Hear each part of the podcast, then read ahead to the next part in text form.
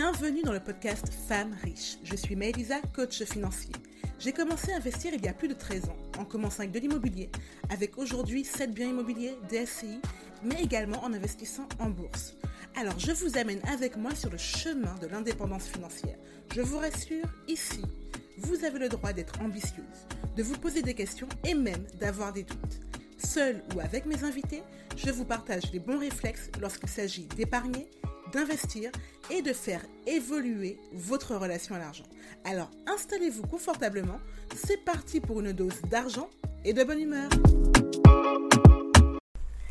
Hello, j'espère que vous allez bien.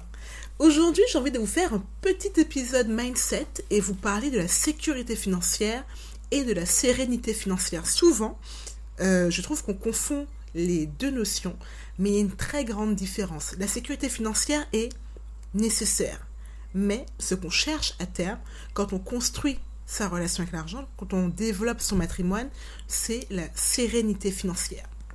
Pour vous donner un exemple concret et que vous puissiez euh, bien faire la différence entre les deux, je vais vous parler de moi. Euh, j'ai toujours été, enfin aussi longtemps que je m'en rappelle, une fana de l'épargne. C'est-à-dire que mes premiers souvenirs par rapport à l'argent, c'est ma tirelire et moi. J'avais une tirelire qui était euh, faite en bois avec plein de fleurs dessus.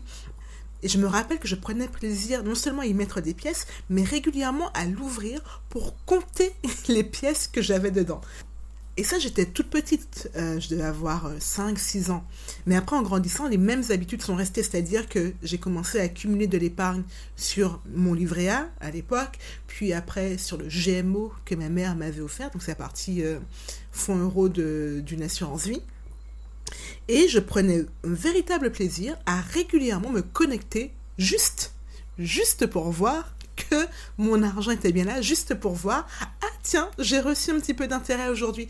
Mais savoir que j'avais cette épargne qui était là, qui était stable, qui était sûre, ça me faisait plaisir. Mais, pour autant, je n'étais pas rassurée. Pour autant, j'avais quand même un rapport anxieux à l'argent, dans le sens où je me posais toujours la question, mais est-ce que l'épargne que j'ai, c'est assez? Et si jamais je veux voyager, est-ce que je pourrais me permettre de voyager? Mais si jamais je touche à mon épargne, euh, combien de temps il me faudra pour la reconstruire? Et si, et si, et si? Finalement, d'une part, j'avais une épargne qui était solide, c'est-à-dire que je devais avoir, peut-être quand j'avais 21 ans, j'avais facile 10, 12 000 euros sur mon livret A, ce qui était plus que correct pour quelqu'un de 21 ans qui commence sa vie active. Donc d'un point de vue sécurité, mon épargne était là. Mais pour autant, je n'avais pas de sérénité financière. Est-ce que vous voyez un petit peu la différence entre les deux? Je vous explique ça de manière plus théorique.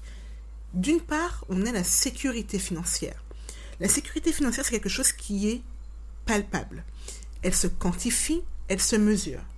Votre sécurité financière est liée à deux éléments totalement quantifiables. Donc d'une part, il y a le revenu. Votre revenu, pour vous assurer une forme de sécurité financière, doit être à la fois stable et conséquent. Stable, ça veut dire que vous arrivez à prédire à peu près combien vous allez avoir sur votre compte tous les mois.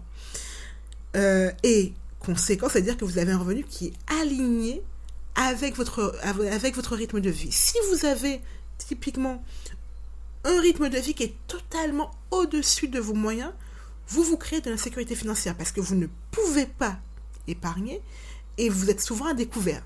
Insécurité financière. Si euh, vous êtes quelqu'un comme moi, par exemple, en tant que freelance, qui a des revenus particulièrement instables, vous, vous êtes dans une forme d'insécurité financière parce que vous ne pouvez pas dire si j'ai eu 10 000 euros en octobre, j'aurai encore 10 000 euros en novembre. Vous ne pouvez pas le prévoir à coup sûr.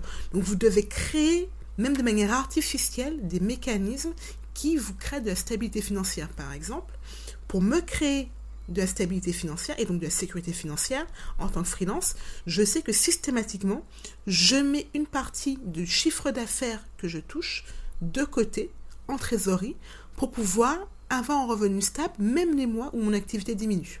Ça, c'est un exemple de sécurité financière liée au revenu. L'autre aspect de la sécurité financière, c'est l'épargne vous devez avoir une épargne pour, qui vous permettent de faire face aux imprévus. Votre épargne, c'est euh, votre barrière de protection contre les imprévus financiers. Quelqu'un aussi élevé que soit son revenu et aussi stable que soit son revenu, quelqu'un qui n'a pas d'épargne est en insécurité financière. Parce que ça veut dire que quel que soit l'imprévu qui arrive, quelle que soit l'urgence financière qui arrive, cette personne n'a aucun tampon, entre guillemets, dans lequel piocher pour pouvoir répondre à l'urgence. Donc forcément, la personne se mettra en insécurité financière pour répondre à une urgence.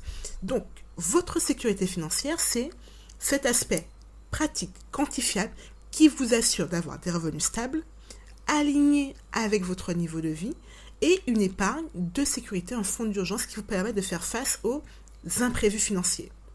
Tout ça, c'est du concret. Et vous pouvez mesurer combien il vous faut pour atteindre une forme de sécurité financière. Par exemple, vous pouvez dire que pour atteindre votre sécurité financière, il faut que vous vous constituiez un fonds d'urgence avec 6 mois de dépenses. Ça, c'est du factuel. Mais de l'autre côté, il y a la sérénité financière. Et c'est là que les choses se corsent un petit peu. La sécurité financière est impalpable. La sécurité financière relève du psychologique et relève de votre relation à l'argent. Qu'est-ce que vous projetez sur l'argent? Quel est votre niveau d'anxiété par rapport à l'argent? Vous pouvez avoir toute la sécurité financière du monde. Vous pouvez avoir un revenu stable. Vous pouvez avoir euh, un revenu aligné avec votre niveau de vie. Vous pouvez avoir une épargne de précaution ou un fonds d'urgence. Et malgré tout, ne pas être sereine par rapport à l'argent. Et c'est, dans l'exemple que je vous ai donné au début, c'était mon cas lorsque j'ai commencé à travailler. J'avais mon épargne, j'avais mon salaire qui tombait tous les mois, j'avais euh, tout ce qu'il fallait pour être en sécurité financière et pourtant, et pourtant, j'avais peur d'utiliser mon épargne parce que j'avais peur de manquer, j'avais peur de me retrouver dans une situation où je n'aurais pas eu assez d'épargne pour faire face à tout ce que la vie allait me balancer. Et c'est là que je vous dis que la sérénité financière est quelque chose qui relève du mindset. Tout comme votre sécurité financière, votre sérénité financière repose sur deux piliers. Le premier pilier, c'est le fait d'avoir confiance dans vos connaissances et dans vos capacités financières. Vous dire que vous êtes en mesure de gérer correctement votre argent. Vous vous faites confiance avec l'argent. Vous savez que oui, vous serez en mesure de faire face à des imprévus parce que vous avez un système de gestion qui est rodé. C'est de vous dire que oui, même si vous vous faites renvoyer par exemple demain, vous serez en mesure de retrouver un emploi. C'est finalement la sérénité financière, le premier pilier, c'est vous dire je me fais confiance avec l'argent. Je suis en mesure de faire face à des imprévus, je suis en mesure de rebondir parce que je maîtrise mon argent, je maîtrise mes compétences et je me fais confiance. Donc c'est la première dimension mindset, état d'esprit. Le deuxième pilier de la sérénité financière, c'est votre capacité à construire un plan. Il n'y a rien de pire dans la vie en général, mais là je parle d'argent en particulier, que d'avancer sans savoir où on va. Si vous, par exemple, vous créez un, fonds, un fonds d'urgence, donc une épargne, parce qu'on vous a dit qu'il faut en créer, ok, vous allez l'alimenter, mais jusqu'à où, jusqu'à quand, pourquoi? Vous ne savez pas, en fait. Il n'y a rien de pire que d'accumuler de l'argent ou de faire, de gérer votre argent, de gérer des investissements sans savoir pourquoi vous le faites et où vous voulez aller. Créer un plan pour épargne, créer un plan pour investir, créer un plan globalement pour créer votre succès financier vous confère un niveau de confiance en vous qui est phénoménal. Parce que vous avez cette feuille de route. Vous savez où vous allez. Vous savez que oui, peut-être qu'à un instant T, vous allez avoir moins de revenus ou vous allez devoir piocher dans votre épargne. Mais vous savez à côté que vous avez un plan qui vous a permis et qui vous permet de développer un système financier solide et pérenne. Par exemple, dans mon cas, ma sérénité financière a fait un bond lorsque j'ai mis à plat mes objectifs financiers et que j'ai détaillé mon plan d'action. Je vous ai dit, j'ai commencé à travailler, j'avais 21 ans et grosse, grosse anxiété financière, malgré mes revenus, malgré mon épargne. Je me suis rendu compte, en fait, que l'argent ne m'apportait pas ce que je voulais dans la vie. J'avais une forte envie de liberté et là, malgré euh, mon salaire, je ne pouvais pas jouir de ma liberté comme je l'entendais. Donc du coup, je me suis créé un plan d'investissement, je me suis créé une stratégie pour mon argent qui me permette à chaque étape de maximiser ma liberté. Et ce plan est passé par de l'investissement euh, immobilier, puis par de l'investissement en bourse avec des revenus passifs, donc liés aux dividendes, etc., etc. Et tout au long de ma carrière, j'ai eu en tout quatre conversions. J'ai eu des moments où je me suis lancée dans l'entrepreneuriat en ayant zéro revenu au départ, etc. Donc j'avais de l'instabilité financière. Je me suis mise par moments en insécurité financière parce que j'ai dû piocher beaucoup dans mes épargnes. Mais pourtant, j'avais cette sérénité financière parce que je savais que j'avais un plan. Je savais que j'avais un but à atteindre et je savais que j'avais une stratégie l'atteindre. Donc même si ponctuellement, à un instant T, mon livret A ou mon, à l'époque, mon LDDS, mon livret développement durable était quasiment à zéro, je savais que ce n'était pas grave parce que j'avais les compétences pour pouvoir retrouver un emploi rapidement si nécessaire, donc refaire mon épargne. Et une fois que l'épargne était refaite, j'avais dans tous les cas un plan qui était en marche pour me permettre d'accroître mon patrimoine et donc d'aller vers ma liberté financière et plutôt mon indépendance financière.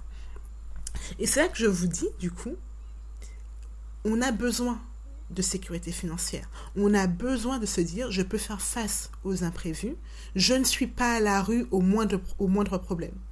Mais ce qu'on vise à terme, c'est la sérénité financière. Ce que vous devez viser, c'est cette relation avec votre argent où vous savez que vous avez mis en place un système financier capable de vous soutenir quoi qu'il arrive, que vous êtes en mesure de générer des revenus si nécessaire, que vous êtes en mesure d'investir, que vous êtes en mesure de développer votre patrimoine. En gros, vous devez viser une plus grande confiance dans votre capacité financière. Donc posez-vous aujourd'hui et demandez-vous qu'est-ce qu'il vous faut pour votre sécurité financière, de combien vous avez besoin? Ça, c'est votre priorité à court terme. Vous devez vous créer votre sécurité financière. Mais une fois que cette sécurité financière est créée, une fois que vous avez, euh, par exemple, stabilisé vos revenus, une fois que vous avez fini de remplir votre fonds d'urgence, la prochaine étape cruciale, le next step ou le next level de votre vie financière, c'est votre sérénité financière. Donc posez-vous la question, qu'est-ce qui aujourd'hui peut me rendre anxieuse par rapport à l'argent? Et qu'est-ce que je peux mettre en place en termes de d'habitude, en termes de mécanismes, en termes de stratégie pour me faire gagner en sérénité? Je vous remercie de m'avoir écouté jusqu'au bout. C'était un épisode très orienté mindset, mais qui pour moi est crucial dans votre cheminement par rapport à l'argent. Alors je vous laisse là parce que c'est le moment d'aller gérer votre argent comme une reine. Merci d'avoir écouté cet épisode jusqu'au bout.